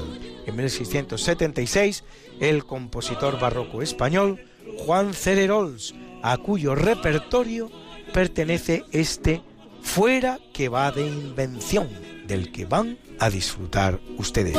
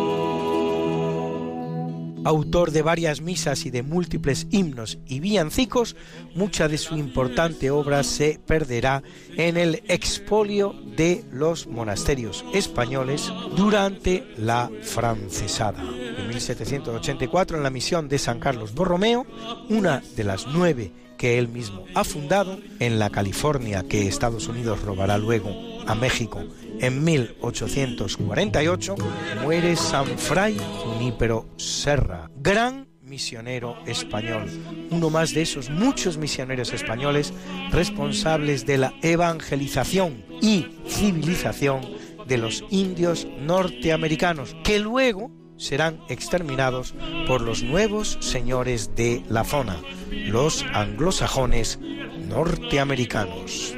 Y en 1987 el gran cineasta norteamericano John Huston, director de obras maestras del cine como El halcón maltés, La jungla de asfalto o La reina de África. Y en 1994 Pepita Enville, madre del gran tenor español Plácido Domingo, el hombre que ha recibido la más duradera ovación que recuerda la historia de la música, 80 minutos, cosa que ocurrirá en el Teatro de la Ópera de Viena en 1991. Y gran soprano ella misma, como van a corroborar ustedes ahorita mismo con este maravilloso Ave María llamado de Guno Bach.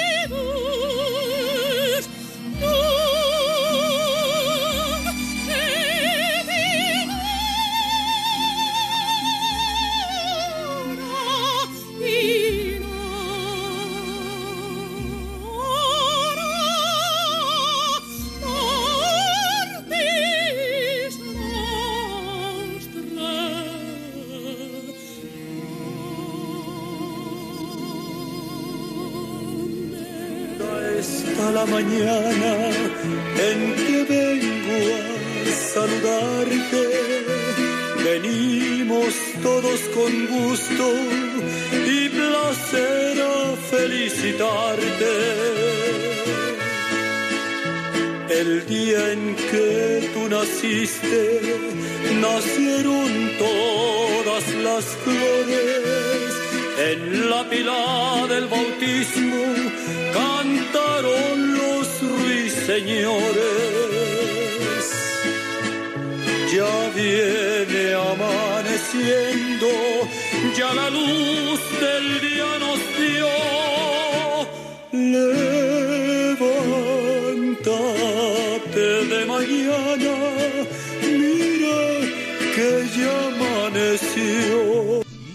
Felicitamos hoy a Satoshi Tairi, diseñador japonés de videojuegos, creador del exitoso Pokémon. Cumple 55, los mismos que la preciosa cantante y compositora canadiense Shania Twain, que ha insistido muchísimo en celebrarlo con nosotros con su precioso tema You're Still the One. Tú eres todavía esa persona. How far we've come, my baby. We might have took the long way. We knew we'd get there someday. They said, I bet they'll never make it, but just look at us holding on. We're still together, still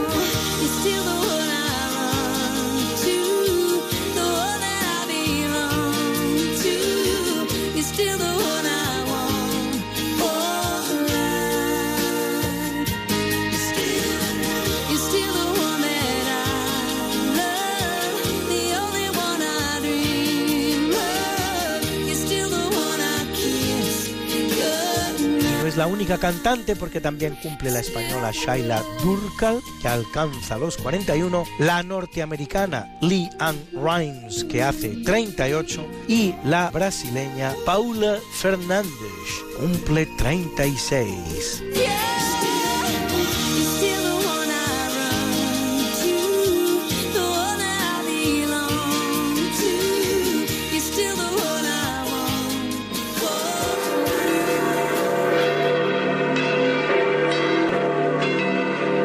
Celebra la Iglesia Católica a Agustín, obispo de Hipona y doctor, obispo de Hipona. Y a Julián Pelagio Fortunato Barsavia Ambrosio Gallo y antes mártires.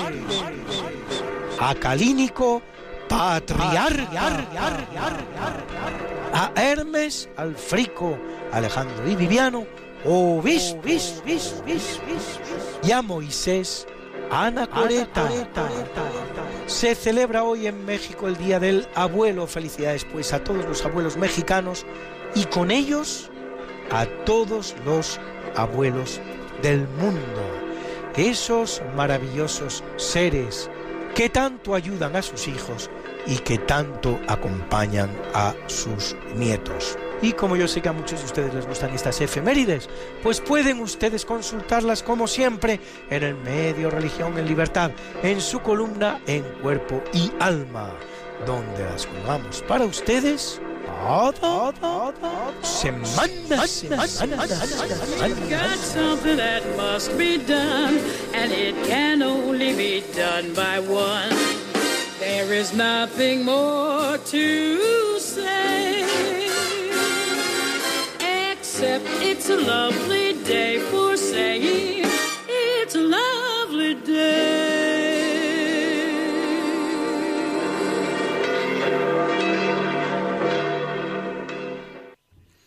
Muchas gracias, Luis, por esta fabulosa sección de efemérides. Y bueno, el día 7 de este mes celebramos el decimotercer aniversario de este equipo llevando o conduciendo este programa Diálogos con la Ciencia. Lo hicimos con un programa en el que hablamos de, retos matemáticos. Planteamos dos retos. Uno de ellos era una caja que contenía solamente manzanas, otra que contenía, contenía solamente naranjas y otra que contenía manzanas más naranjas. Se había etiquetado mal y se sabía que ninguna caja tenía bien colocado el letrero. Y les planteamos como reto matemático eh, que ustedes mirasen de, resolver esta cuestión. Eh, si no me equivoco, por email hemos tenido varias soluciones. Bienvenido nos planteaba una de ellas, no si quiere llamarnos para, para comentarla. Eh, también Juan Carlos nos ha enviado un fichero adjunto en el cual en un PDF analizaba todas las posibilidades y la verdad es que ha hecho un trabajo fantástico, muy bien presentado y que se entendía muy muy bien. También María Jesús desde San Sebastián nos enviaba la, la solución y por WhatsApp lo resolvía Pilar, Pilar desde, desde Coria.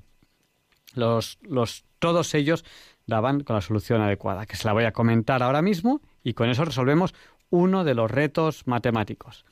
A ver, niños, escuchad el reto matemático y me planteáis la solución. En una caja hay solo naranjas, en otra caja hay solo manzanas y en otra caja hay eh, naranjas más manzanas. Están todas mal etiquetadas. Solamente se puede coger un, una fruta de una de las cajas. Y con eso hay que etiquetar bien las cajas. ¿Cómo lo hacéis? ¿A quién se le ocurre? ¿A alguien se le ocurre? Repite, repite.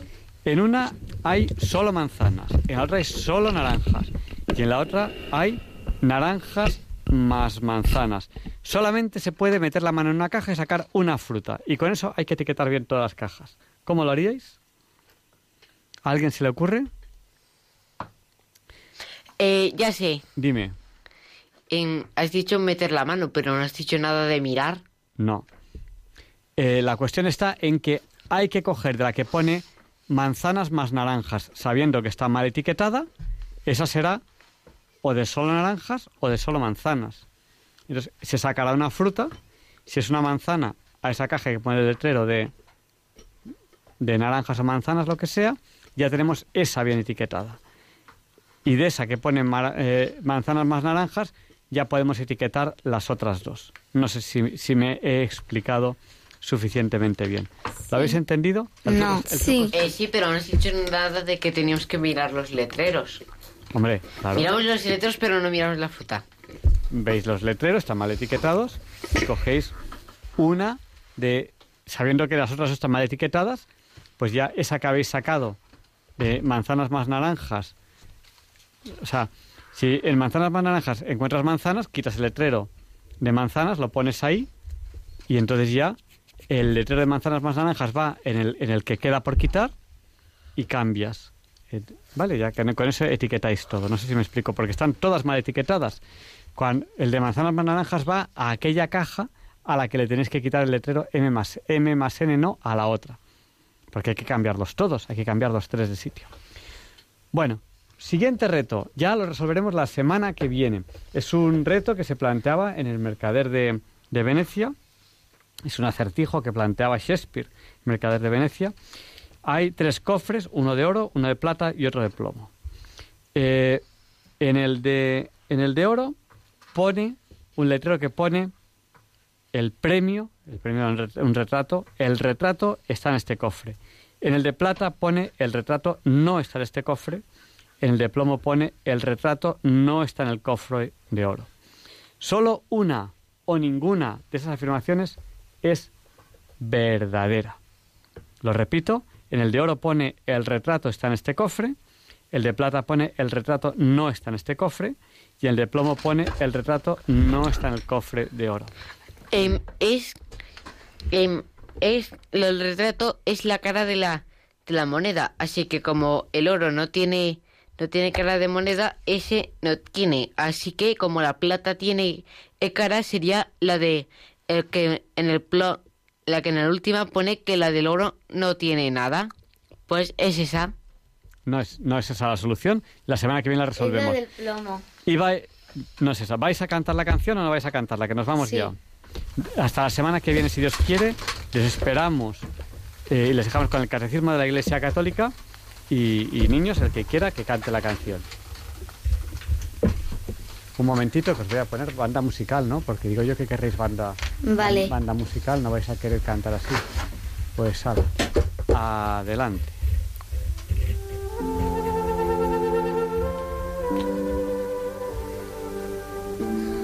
Ojalá pudiese ver el futuro, lo hermoso que sería el universo, universo, universo. Los hermanos y familiares seguro que serían muy buenos. El mundo entero sonriendo cantando de alegría. Gracias Padre Dios, gracias por la comida. Gracias Padre Dios por todo este mundo. Gracias Padre Dios, no sé cómo agradecértelo. Ojalá pudiese ver el futuro, lo hermoso que sería el universo, universo, universo. Esta canción se termina así. Gracias Padre Dios. Gracias niños por haber compartido con nosotros estas dos horas. Gracias a los oyentes por haber estado con nosotros.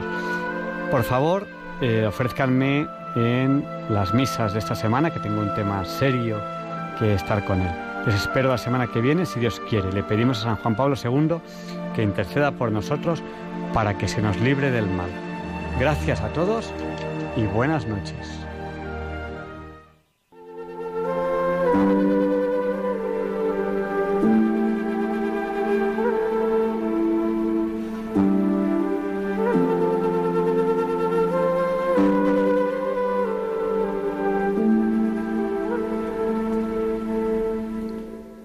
Así concluye en Radio María el programa Diálogos con la Ciencia.